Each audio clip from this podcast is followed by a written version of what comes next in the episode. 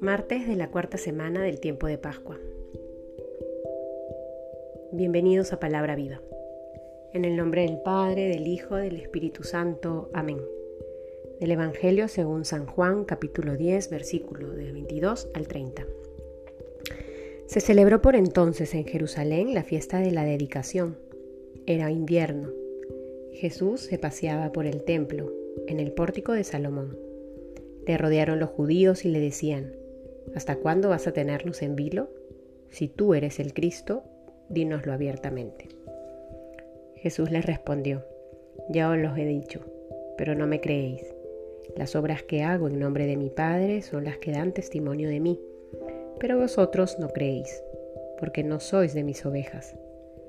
Mis ovejas escuchan mi voz, yo las conozco y ellas me siguen. Yo les doy vida eterna y no perecerán jamás y nadie las arrebatará de mi mano. El Padre que me las ha dado es más grande que todos, y nadie puede arrebatar nada de la mano del Padre. Yo y el Padre somos uno. Palabra del Señor. Escuchamos estos versículos donde Jesús sigue hablando de esta condición de ser buen pastor. Mis ovejas escuchan mi voz, yo las conozco, ellas me siguen, yo les doy vida eterna, no perecerán jamás, nadie las arrebatará de mi mano.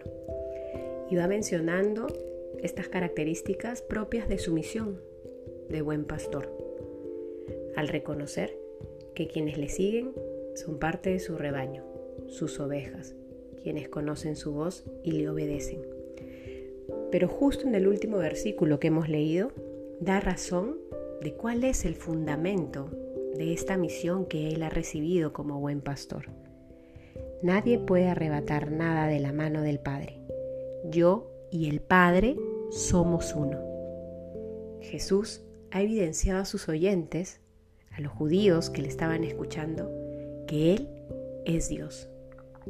Y creo que el recordar esta verdad en, estos, en este tiempo en el que celebramos la Pascua es fundamental, porque justamente nos permite no solo recordar, sino reavivar ese fuego que hay en nuestro corazón de reconocerlo como un Dios vivo. Jesús, el que ha vencido la muerte, es el mismo Dios, es el Dios de la vida, es el buen pastor que ha dado la vida por sus ovejas para darnos vida en abundancia. Que reavivando ese fuego de nuestro corazón, no solo podamos elevar oraciones de gratitud por la fidelidad de su amor, sino sobre todo podamos poner sus manos abandonando en ellas nuestra vida, que podamos poner nuestra existencia en las manos del Padre, en las manos de este Dios vivo que es el buen pastor. En el nombre del Padre, del Hijo, del Espíritu Santo. Amén. Cristo, el Dios de la vida, ha resucitado.